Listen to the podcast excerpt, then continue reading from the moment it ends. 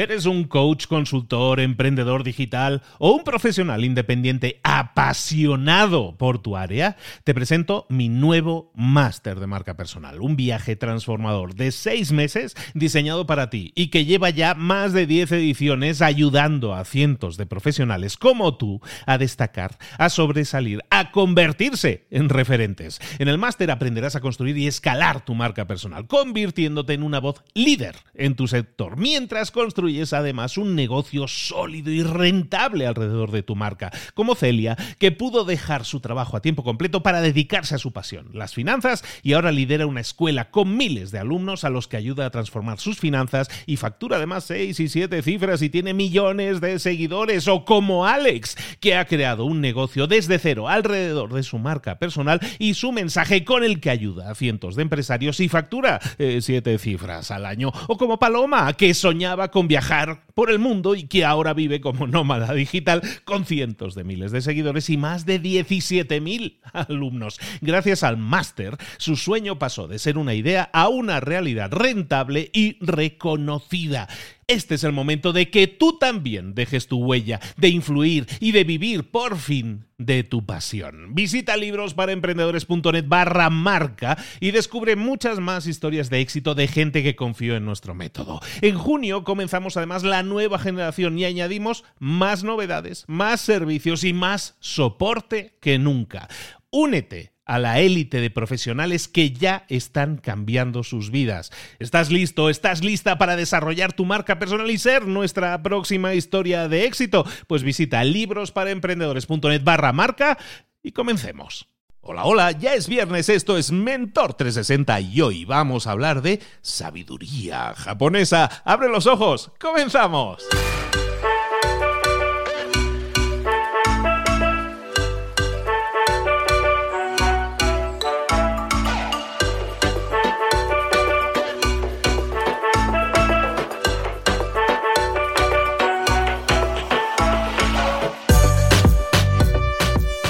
A todos, bienvenidos un día más a Mentor 360. Estamos cerrando la semana, ya se ha acabado otra semana más, ya estamos a viernes y cómo se siente, ¿no? La gente como que se siente más contenta el viernes. Pero bueno, si tú estás desarrollándote, si tú estás creciendo, a lo mejor para ti los viernes son como los lunes, son días en los que te da ilusión salir ahí afuera. ¿Por qué? Porque estás creciendo y estás desarrollándote. Eso es lo que nosotros buscamos crear, ese sentimiento que no existan los viernes y los lunes, que todos los días te sientas de fábula, que te sientas súper bien. Y para eso te traemos a esos mentores que te motivan, que te incitan, que te explican cosas que tú puedes hacer hacer en tu vida y que tú si las aplicas vas a obtener más y mejores resultados y cuando tú te sientes bien y te sientes motivado o motivada, ¿qué sucede? Que ver la vida de otra manera, que, que, vamos, que sales a la calle para comerte el mundo. Y eso es lo que queremos, que salgas ahí fuera y te comas el mundo con patatas. Y eso es lo que vamos a hacer aquí, siempre motivarte para que lo hagas y para que tengas las mejores herramientas del mercado, de los mejores mentores del mercado, para que obtengas más y mejores resultados. Hoy, como te decía, cerramos la semana hablando de sabiduría japonesa, porque hay mucho que aprender de Japón, en general de todo Oriente, ¿no? Pero Japón sobre todo como que tiene ahí muchísimo conocimiento, muchísimo conocimiento aplicado. O sea, son gente que demuestra lo que dice. Y tenemos muchísimo que aprender de ellos y es por eso que hemos creado este espacio también para traerte esa sabiduría japonesa y sobre todo para acercarla a tu vida. ¿Cómo puedes aplicar ese conocimiento milenario en tu propia vida? Lo vemos con nuestro mentor.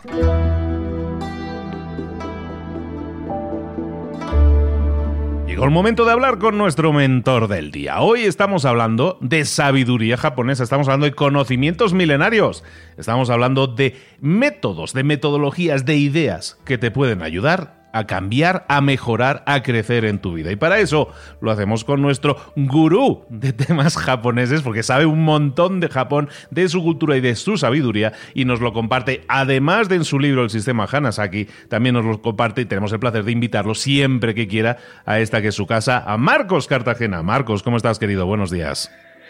Todo muy bien por aquí, Luis. Muy buenos días. Encantadísimos como siempre de tenerte y deseando, a mí me encantan todas estas temáticas, creo que hay muchísimo valor en, bueno, de hecho, todos los conocimientos japoneses y sabidurías y aplicaciones de sabiduría japonesa en nuestra cultura occidental cada vez se incorporan más, ¿no es cierto? Sí, cada vez nos vamos orientalizando aquí en Occidente, nos vamos acercando un poquito más a, a, esa filosofía que tanto nos atrae y que vemos que está dando tan buenos resultados en algunos sentidos de la vida. Como debe ser, aprendiendo de los mejores. ¿De qué nos vas a hablar hoy, Marcos? Pues mira, Luis, hoy te traigo el segundo pilar del sistema Hanasaki, que es minimalismo. Como vimos en el anterior audio, dijimos que íbamos a tocar uno de los nueve pilares en cada podcast y este es el segundo. Y además es perfecto para empezar el año porque el minimalismo puede ayudarnos a concentrarnos en lo que de verdad es importante para nosotros. Yo siempre defino el minimalismo como una corriente filosófica que promueve los beneficios de eliminar todo aquello que no necesitas en tu vida y precisamente eso, concentrarte en lo que sí necesitas y en lo que de verdad hace que tu vida sea mejor. Yo estoy convencido de que los eh, japoneses llevan practicando el minimalismo durante siglos y esto les viene influenciado por la religión budista, que es, eh, junto con el shintoísmo, la imperante ahí en Japón. Y el budismo, entre otras muchas cosas, predica que la gente trate de simplificar y de eliminar de su vida los elementos superfluos para precisamente ser más felices y tener aquello que de verdad les importa. Entonces, yo me acuerdo perfectamente de aquella vez que llegué a Japón por primera vez y me alojé en la que sería mi futura casa durante un año. Yo me quedé en una casa tradicional japonesa, una lo que llaman machilla, hecha de madera y solo de tatami, y cuando la dueña de la casa abrió la puerta, yo vi prácticamente una habitación vacía, una mesa en, baja en el centro, un pequeño cojincito en un lateral, una mini estantería.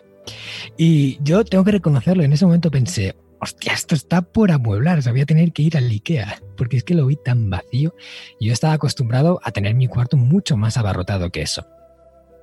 Pero después de un mes allí, empecé a acostumbrarme a aquel espacio y a, darme cuenta de los beneficios que eso tenía, ¿no? Y no fueron pocas las horas que yo pasé reflexionando, entre otras muchas cosas, en el suelo de aquel tatami, en cómo aquel cuarto me hacía sentir. Y mira, Luis, yo no sé cómo explicarlo, pero sería algo así como si la energía tuviera espacio para circular, como si nada se quedase estancado. esa es la impresión a mí que me daba. Y bueno, eh, yo lo comparaba con mi vida en España y aunque yo no vengo aquí a predicar que nos hagamos minimalistas y que cojamos nuestra casa y la dejemos tal cual estaba aquel cuarto, pero sí que reflexionemos un poco sobre la relación que tenemos con el mundo de la material y en cómo podríamos mejorarla, ¿vale? Porque realmente en la cultura occidental hemos desarrollado un, hábito de tener más de lo que necesitamos y de aferrarnos a las posesiones en exceso, pensando que quizás esas posesiones materiales pueden aportarnos esa felicidad que tanto anhelamos cuando ya nos estamos dando cuenta de que lo material, aunque nos ayuda a hacer la vida más fácil y nos allana un poco el terreno, no nos aporta de por sí esa sensación de felicidad que todos los seres humanos queremos.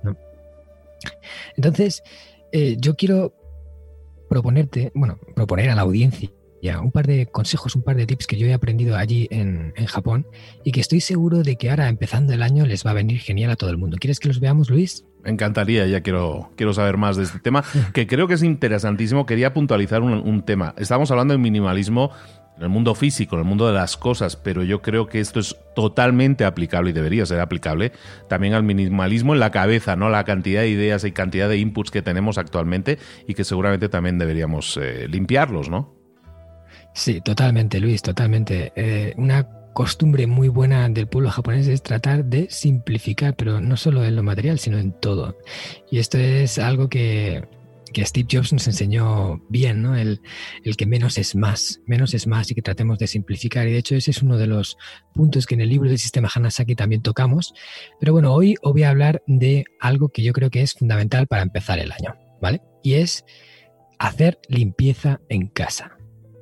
Y cuando digo hacer limpieza en casa no me refiero a que ahora cojamos la escoba y pongamos ahí a sacarle brillo a todo, que oye, tampoco está mal, ¿no? Limpiar y vivir una casa limpia, yo no promuevo lo contrario, pero cuando digo hacer limpieza me refiero a hacer algo un poquito más profundo. Es llegar a casa y revisar cuarto por cuarto para ver qué tenemos en nuestra casa y deshacernos de todo aquello que en realidad no queremos tener en nuestra vida. Te sorprendería la cantidad de cosas que hay en una casa cualquiera que si le preguntas a la persona, oye, ¿cuándo fue la última vez que lo usaste? Te dice, años. ¿Y, para qué lo quieres? ¿no? O sea, cuando nos paramos a reflexionar sobre todo lo que tenemos, nos damos cuenta de que tenemos muchísimas más cosas de las que en realidad eh, usamos cada día y necesitamos. Entonces todo eso, aunque pensamos que no tiene ningún coste, dices, bueno, yo lo tengo en casa y no pasa nada, pero todo tiene coste.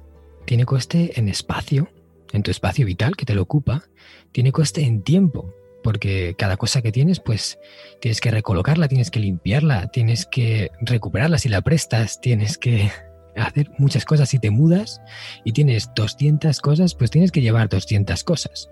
Y sin embargo, si tienes 60, solo tienes que llevar 60. La cantidad de tiempo que te ahorras es muy grande. Y bueno, si solo te mudas una vez en tu vida no pasa nada, pero si haces una mudanza cada cierto tiempo, como a veces suele pasar, pues esto ocupa más tiempo del que podríamos imaginar. Entonces, yo este concepto lo vi muy reflejado también en, en Maricondo, que tiene un libro que se llama La magia del orden, que, bueno, recomiendo desde aquí porque me pareció un libro muy bueno, sobre todo por cómo concebía ella la relación con el mundo de lo material. Y eh, ella es japonesa, por cierto, para quien no lo sepa. En ese libro, entre otras muchas cosas, decía que es importante que nosotros pensemos si ese objeto nos hace la vida mejor o directamente no hace nada o incluso nos resta. ¿Vale? Por ello, yo voy a proponer que os hagáis tres preguntas, que cojáis cualquier cosa que tengáis en casa y os hagáis tres preguntas. La primera es, como he dicho antes, ¿lo he usado alguna vez en los últimos dos años? Si no lo has usado en los últimos dos años, ahí empiezas a tener alguna pista de que quizás eso te sobra, si es un objeto para usar, no para contemplar, si no es una cosa de decoración, si es algo de uso. Luego, ¿este objeto hace que mi vida sea mejor? O sea, ¿realmente me hace...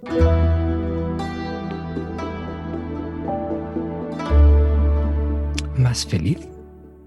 ¿O ya no feliz, sino me hace sentir mejor? ¿O simplemente es un objeto, uno más, de todos los que tengo? Y tercero, ¿me gusta cuando lo uso o cuando lo miro? Porque si es un objeto de contemplar y no lo tenemos ahí y prácticamente ni lo miramos, pasa desapercibido en cada día que, pasamos al lado de él, ni siquiera nos paramos a, contemplarlo. O incluso es cuando lo vemos ya decimos, esto, esto no me gusta, pero lo dejamos ahí, es que nos está robando energía cada día y no nos damos cuenta. Y es muy importante para que podamos estar bien enfocados en lo que queremos, que, no tengamos esos elementos de distracción. Mira, Luis, yo no sé si te ha pasado alguna vez que has entrado en casa de alguien, ¿vale? y que la tenía abarrotada, ¿no? Esta típica persona que suele acumular más de lo normal. Y cuando entrabas, ¿qué sensación te daba esa casa? Es como de opresión, ¿no? En general, cuando tienes demasiadas cosas en una casa, como eh, primero hay menos aire, físicamente hay menos aire, y hasta, hasta se siente que hay menos espacio, te sientes más oprimido, ¿no? Más, eh, como que se te cae un poco más la casa encima, ¿no? Hmm. Es más una sensación de, uff, que de buen rollo, ¿no? Yo, vamos, cuando entro en la casa de alguien que la tiene abarrotada, que ves las estanterías llenas de libros y encima de los libros, papeles y otras cosas casi metidas a presión, de verdad es como que se me encoge ahí un poco el pecho y, digo, bueno, salgo de aquí cuanto antes. Y lo mismo ocurre al contrario, cuando vas a una casa limpia, despejada, ordenada, da una sensación de tranquilidad, una sensación de aquí podría estar, ¿no? Aquí me podría relajar. Y esa es justamente la sensación que, que, por ejemplo, en los viajes que organizamos en Descubriendo Japón, cuando llegamos a la gente allí y, entran en esos templos con los suelos tatami tan, tan limpios, tan abiertos, sin prácticamente nada, la gente se sienta ahí y es que dice, me podría quedar aquí tres horas. Y dice, bueno, es que tenemos más cosas que ver en el día, pero, pero fácilmente la gente le gustaría quedarse y relajarse en un sitio así. Y es que eso es lo que inspira el minimalismo. ¿Vale? Y bueno, puntualizando, el punto más difícil que vamos a encontrar a la hora de hacer esta tarea es eh, dos cosas. Por un lado, los objetos personales, los recuerdos personales, y por otro lado, las cosas que nos han regalado, los regalos que, hemos recibido. Porque de alguna forma, aparte del objeto, hay una conexión emocional con eso y, y nos impide deshacernos de eso, aunque no lo queramos. Es como si sentimos como si le estuviéramos haciendo un feo a la persona que nos lo dio por tirarlo o por donarlo o por regalarlo o venderlo. Y, bueno, yo me gustaría que la gente se parase a reflexionar sobre esto y, realmente se diera cuenta de que eh, el hecho, ese, ese momento de aprecio y de, de generosidad que la persona hizo con nosotros, se cumplió en el momento que nos lo entregó. Y esa persona no quiere que nuestra vida sea peor por algo que nos ha regalado. Entonces, ya con aceptarlo, ya se cumplió ese proceso de, entrega de, de hacer algo bonito por otro. Y ya no tiene sentido que lo tengamos si realmente no lo queremos. Y además, cada vez que nos quedamos con algo que no usamos o que no queremos en nuestra vida, lo que estamos haciendo es bloquearlo. Estamos impidiendo a ese objeto que cumpla la función por la que fue creado y impidiendo que otra persona que sí lo querría usar lo utilice. Entonces es como si estuviéramos secuestrando eso, como si los objetos hubieran nacido para algo y no les dejáramos funcionar. O incluso si ya está roto ya no funciona, pues dejémoslo que entre de nuevo en la cadena, reciclándolo, volviéndose un material por el que puedas construir otro nuevo objeto. Entonces, yo eh, lo primero sería hacer limpieza en casa y ahora que empieza el año es genial coger y meterse. Es una tarea titánica, no te voy a decir que no, porque si lo haces a fondo, puedes estar ahí un mes sacando y sacando y sacando cosas. Pero mira, no te vas a arrepentir si lo haces. Confía en mí, no te vas a arrepentir. Y la segunda cosa que yo diría para hacer es que nos convirtamos en un guardián de nuestro espacio. ¿Vale? Porque eh, si no lo hacemos, eh, igual que esa casa se llenó de cosas, aunque hayamos hecho esa super limpieza que nos ha costado un montón de tiempo, la casa volverá a llenarse de cosas. ¿Por qué? Pues porque es nuestra forma de hacer, porque es como lo hemos ido haciendo toda nuestra vida y es como vamos a seguir haciéndolo. Entonces, en seis meses o un año volveremos a tener la casa igual o a veces incluso peor, que eso es lo grave. Entonces, convertirnos en un guardián es adoptar esa actitud de decir, voy a tener en cuenta qué es lo que entra en mi vida y me voy a hacer esas preguntas antes incluso de que entre.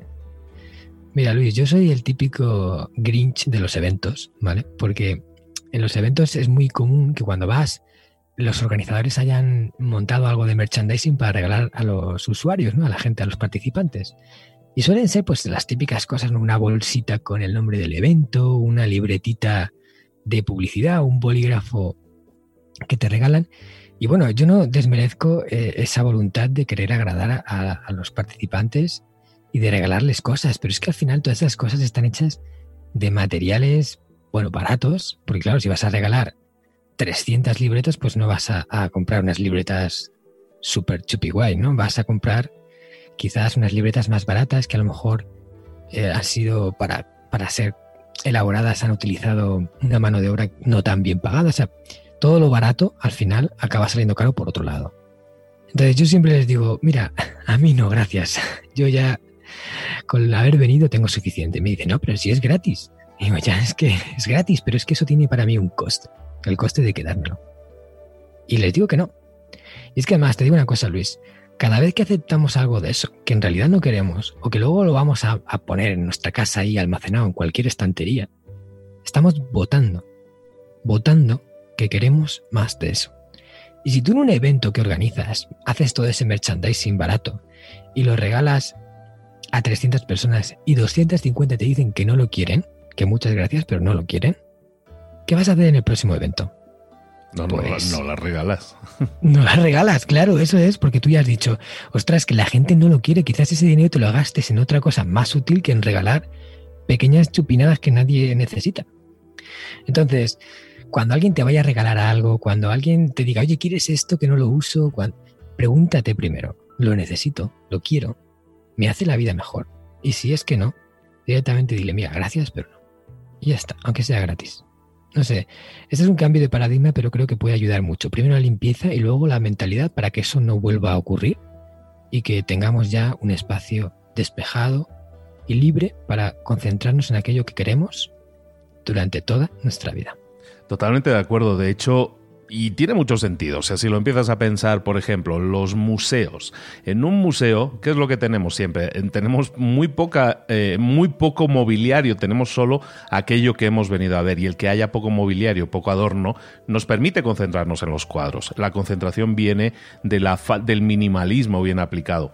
Yo te comento, yo hace unas semanas, unos meses, ya dos meses o así, hemos estado haciendo esa limpiecilla en casa y hemos sacado ropa muebles, un montón de cosas y el, y el hacerlo se siente evidentemente mucho mejor, sientes un alivio, sientes que quitaste piedras de la, de la mochila y lo que estamos haciendo nosotros es eh, localizar a asociaciones o gente que lo pueda necesitar. ¿no? Entonces, por ejemplo, tenemos ahora localizado una, un, un, orfanato de niñas, en el caso, y entonces toda la ropa de mis hijas, juguetes de mis hijas, evidentemente ahora llegan los reyes, llegan cosas nuevas.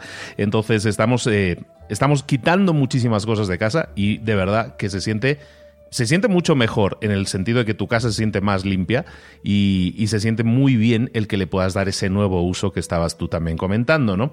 Y comentar otra cosa también, ¿eh? Ayer, fíjate, ayer por la noche, precisamente, pues yo aquí donde trabajo, pues tengo mesa de mezclas, tengo micrófono, tengo laptop, o sea, la verdad tengo aquí como un desmadre de cables importante, ¿no? Lógicamente videocámaras, tal. Y la verdad, hay un desmadre de cables.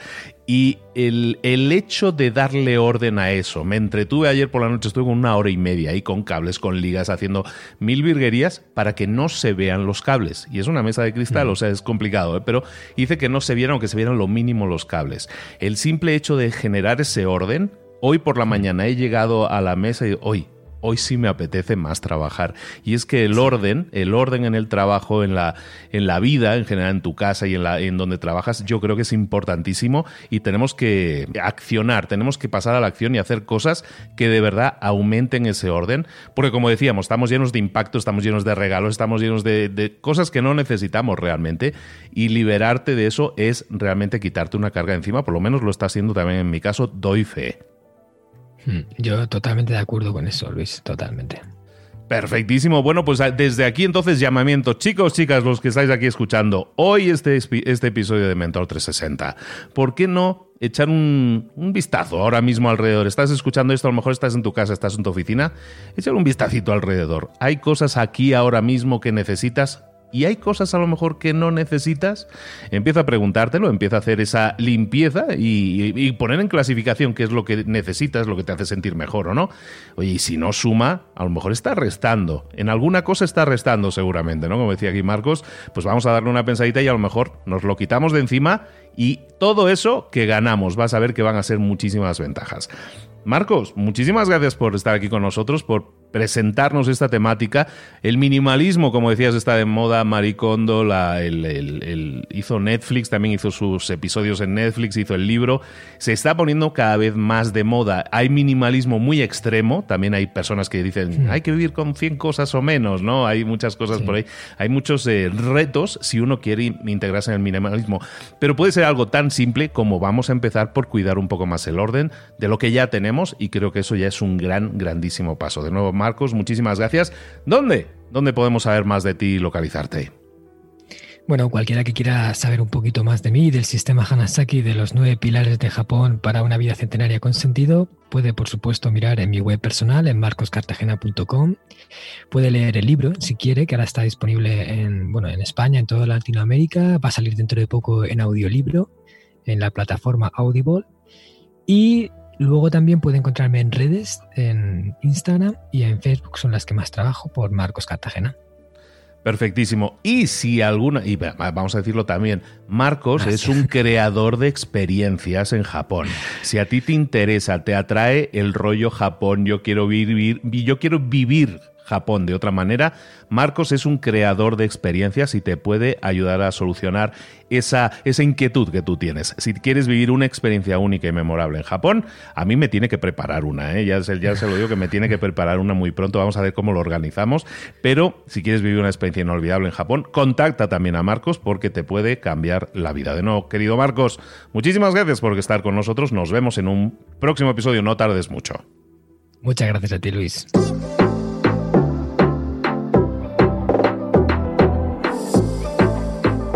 Y ahora pregúntate, ¿en qué quiero mejorar hoy?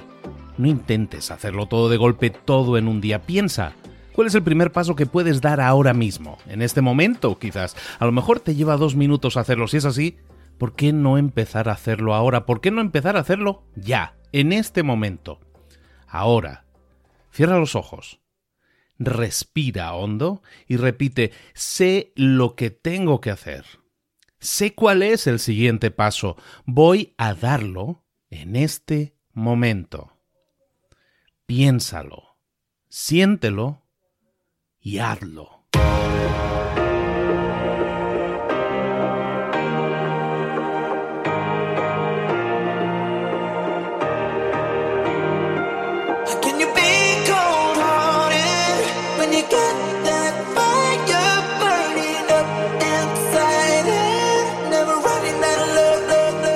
Muchas cosas de las que hemos visto hoy ya las sabes. La mayoría del conocimiento que compartimos aquí ya lo sabes.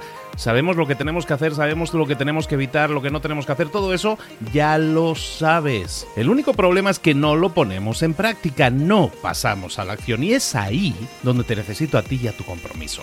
Si una sola de las ideas que hemos comentado hoy resuena en ti, te llama a ponerla en práctica, entonces, define el paso más pequeño posible, el gesto más mínimo, y hazlo ahora mismo.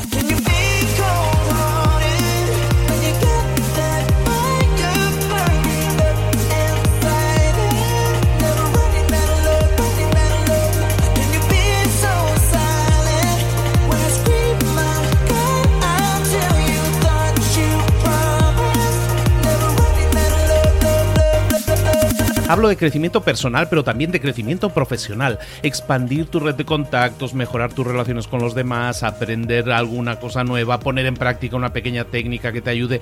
Todo suma, pero solo suma si lo pones en práctica. No si piensas en ponerlo en práctica. Pensar en ponerlo en práctica no sirve, tienes que ponerlo en práctica, pasar a la acción.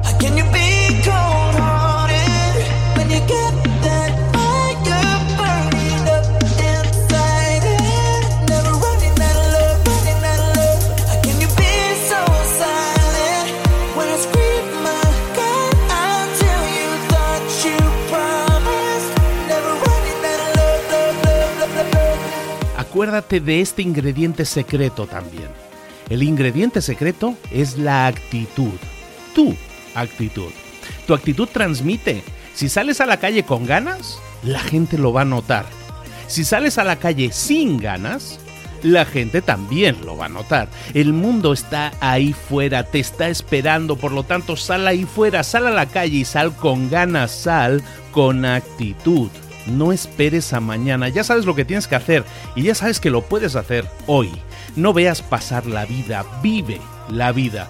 Tienes las mismas 24 horas que tienen los demás, haz que valgan la pena. Entrega en estas próximas 24 horas tu mejor versión. Te esperamos aquí mañana para continuar creciendo. Te esperamos aquí mañana con más mentores, pero el día de hoy está completito delante de ti. Así que ponte en pie pisa fuerte, respira hondo, sal ahí fuera y conquista tu día.